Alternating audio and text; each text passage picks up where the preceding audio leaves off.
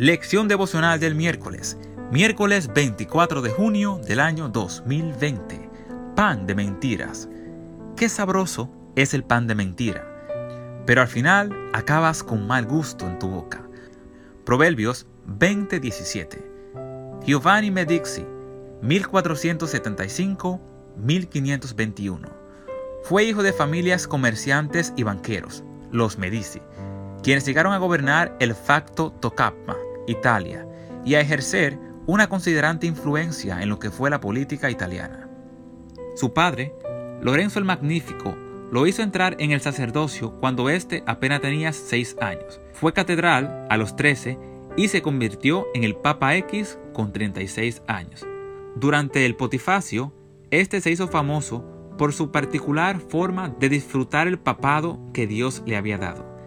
En ocho años, este gastó el equivalente a 33 millones de dólares estadounidenses en banquetes, regalos, entretenimientos y joyas. Y por supuesto, por su manera de recaudar fondos y saber vender cargos religiosos e indulgencias.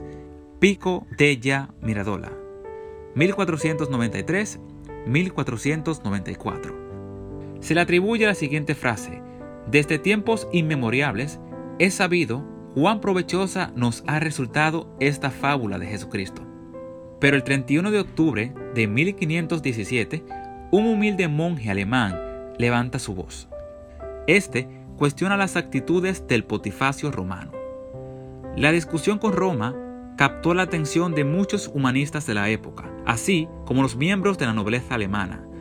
Lutero, quien declaró que muchas de esas doctrinas católicas eran en contra de la Biblia, como el caso del purgatorio, quemar a los herejes y la idea de que el Papa era el visionario de Cristo. Furioso, el 15 de junio de 1520, el Papa León X publicó la ex burla exigente Domi, Levántate, oh Señor, que comprobaba que Martín Lutero era como un jabalí, quien había salido del bosque para destruir la iglesia y condenar a 41 supuestos doctrinales. Además, lo amenazaba con la exorción si éste no se retractaba.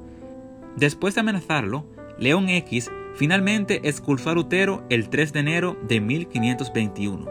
Ese mismo año, el Papa fue envenenado y murió el 1 de diciembre. Sin embargo, Lutero siguió predicando el Evangelio con un valor inmemorable.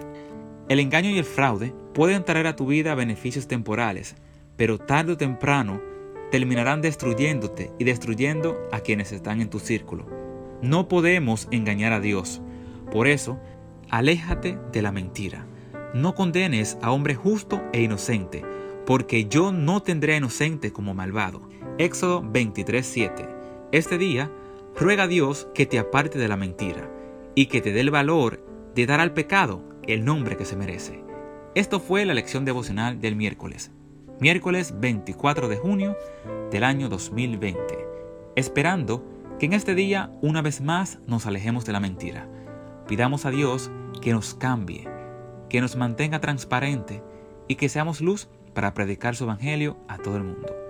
Se despide con cariño y amor tu amigo y hermano, Sado Simón, esperando que nos acompañen mañana jueves. Que Dios te bendiga.